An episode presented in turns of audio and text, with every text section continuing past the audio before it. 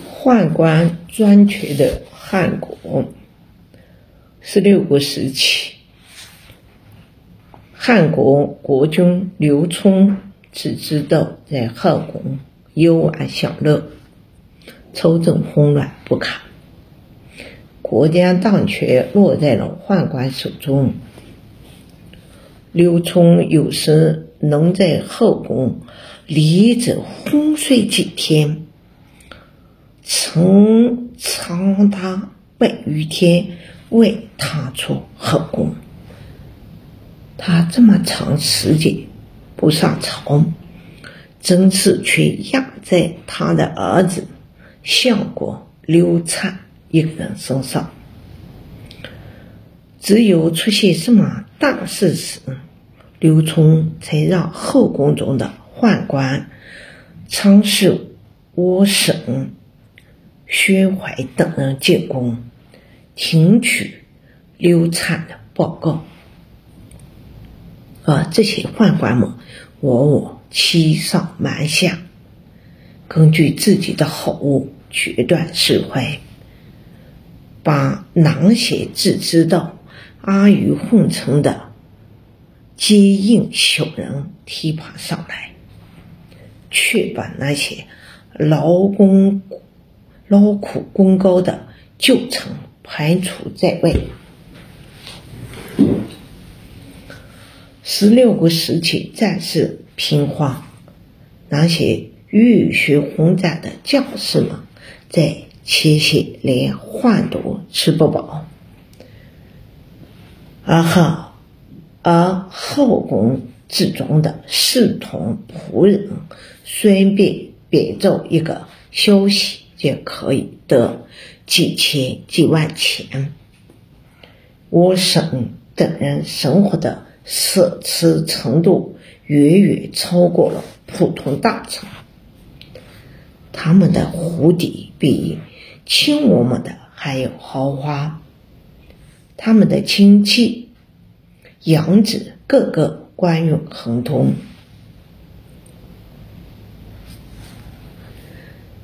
太帝刘毅因为得罪了中宫的太监普善、郭仪，郭仪便跑到相国刘禅面前造谣说：“殿下，您是当今皇上的嫡子。”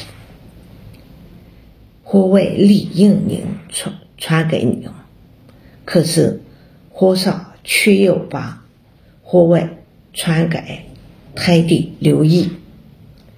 太帝最近与大将军刘基面目造化，等不见想做皇帝了。一旦他做了皇帝，大将军。刘季将将被封为皇太子，他们还准备拉拢魏将军刘迈，这三个人掌握掌握着国家的兵权，一旦他们联合起来谋划，谁能抵挡，谁也抵挡不住。然而。刘帝，然而太帝刘义和大将军刘季都是心胸狭窄之人，一旦他们得逞，必会除掉您和皇上。这样看来，您如果不先发制人，恐怕就要大祸临头了。这件事情。其实皇上也听说了，但他感念兄弟之情，不愿意相信。如果殿下能您亲自面奏给皇上，皇上应该会信的。这件事千真万确，不信可以找大将军从事是。从事中郎我批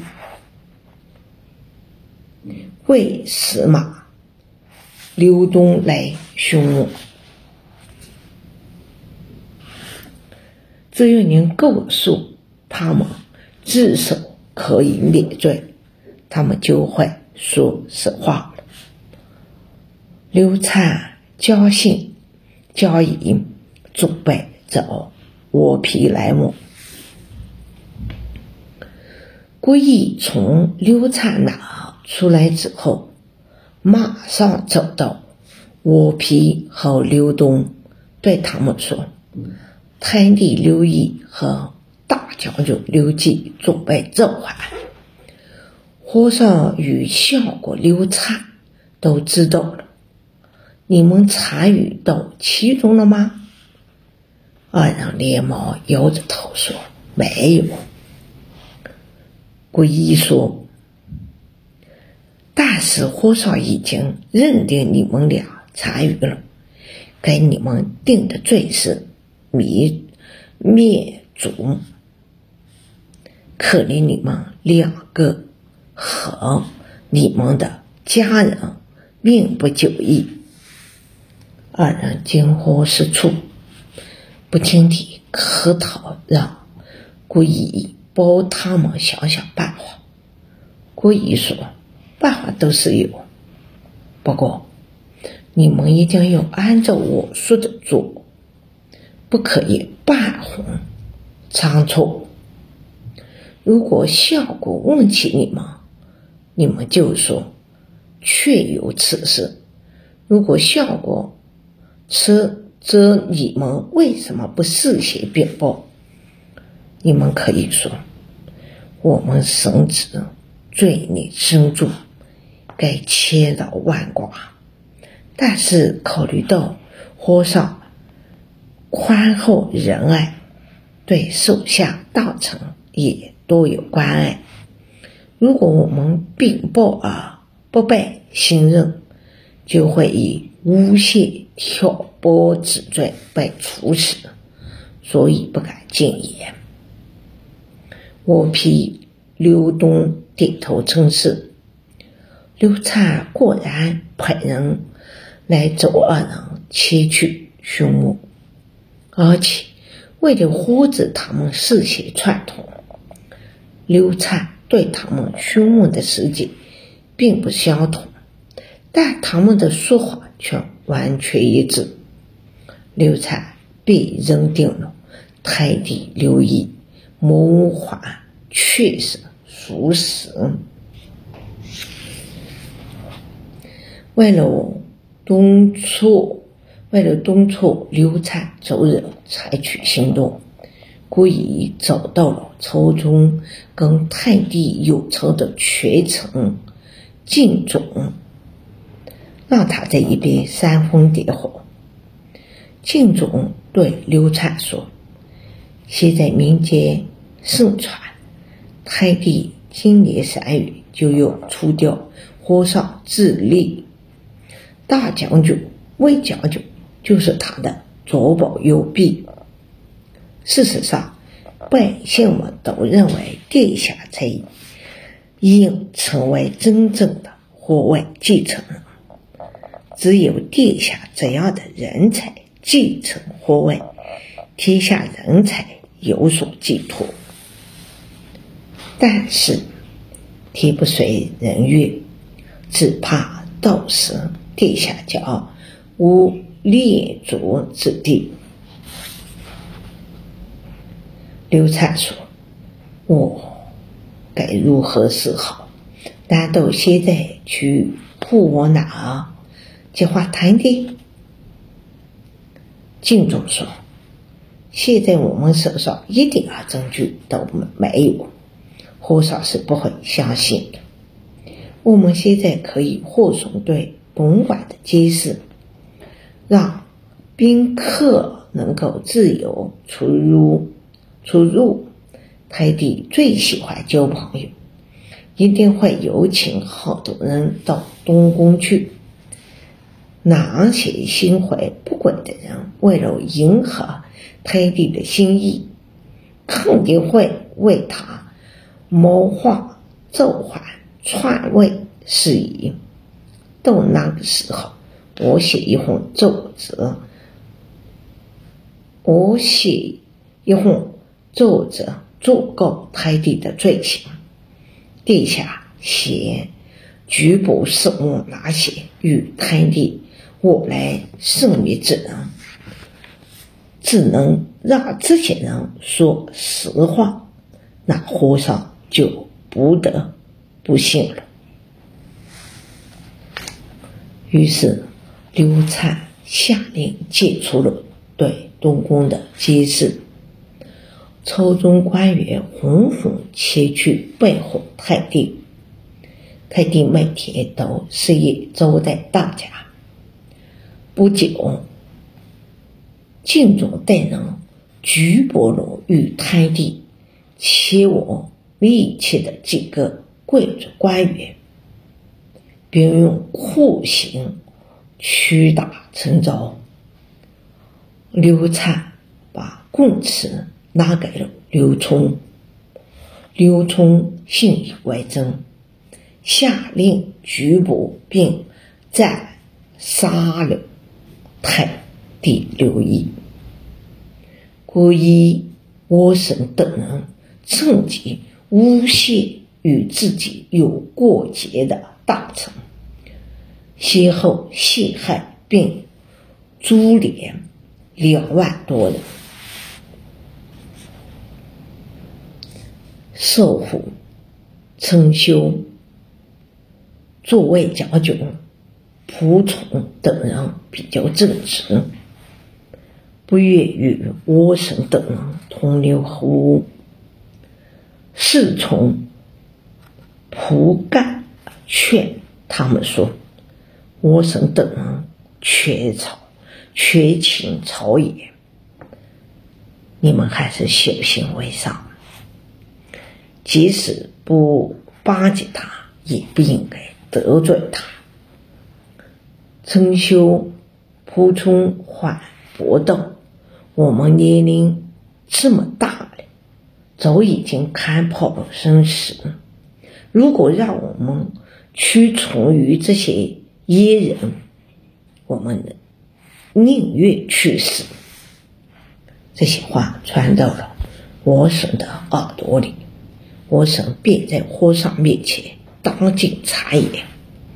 皇帝刘聪下令拘捕了曾修、蒲冲等七位贤臣，并准备将他们全部处死。侍中蒲干听说这件事后，哭哭着劝诫刘聪说。现在汉国周边的国家都对我们虎视眈眈，国家正是用人之时，陛下招人才还招不来呢，怎么能一次杀掉七个国家的栋梁呢？再说，陛下不能凭借左右的一面之词就判定他们有罪啊！为什么不彻底查一查呢？说完，不住地磕头，把头都磕泡，血流了一地。我婶却在一旁冷冷地说：“蒲氏宗要抗旨，不忠吗？”刘聪很是生气，就罢免了蒲干。的官，太在河间王刘毅、大将军蒲海王刘虎和御史大夫陈元达等人也看不惯宦官们终日为非作歹，联名上奏。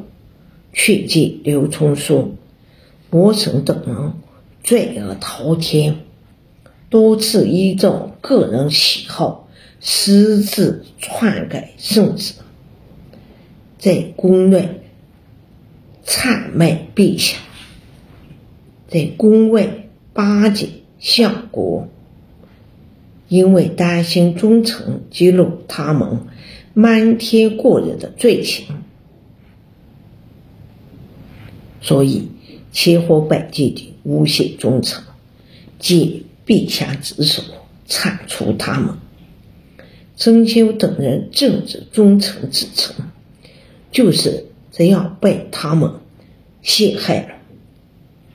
陛下不但不明察，反而助逆为奏，助纣为逆。为虐，怎么向圣人交代呢？现在国家局势，现在国家局势复杂，晋朝仍有参与势力来消灭，巴蜀不来朝见，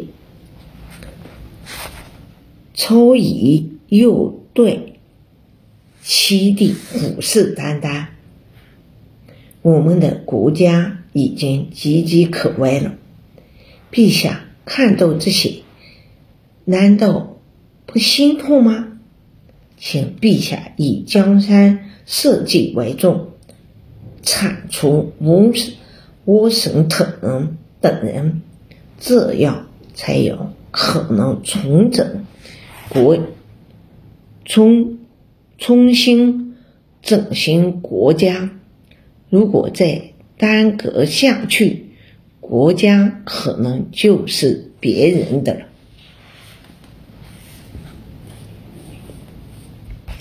刘聪听完，仍然不以为然，还把奏表交给了我省等人，笑着对他们说：“这群大臣被陈元达带坏了。”说话没有一点慌从，我省等人看完后，一个个痛心疾首，说道：“他们这些人身后败坏，承蒙陛下错爱，得到提拔，吴宫朝臣却这样误会他们，对陛下说出这些这些的话，与陛下现在。”就杀了我们，随了这些人的心愿吧。我从说，我从来不相信这些胡言乱语，你们也不要活在心上。刘聪曾经问刘灿，刘聪曾经问刘灿，我省等人如何？刘禅赞不绝口，说。我省等人对护我忠心耿耿，忠心耿耿耿，希望护我早日提拔提拔他们，忠心耿耿。我省等人对护我忠心耿耿，希望护我早日提拔他们。刘聪觉得此言有理。便将我省等人封为列侯。太宰刘毅看到宦官们不仅没有受到应验的惩罚，反而升了官，于是再次上奏奏书，激励劝谏。刘聪看都没看。当着刘毅的面，将这封奏章奏书撕得粉碎。刘毅被气得卧病在床，不久就去世了。刘毅是陈元达的靠山。刘毅去世后，陈元达痛苦失声地说：“《诗经》中说，贤能的人死了。”国家一定会陷入困窘、窘困。太宰死了，我活着还有什么意义呢？后来，陈元达便在家中自杀，自杀了。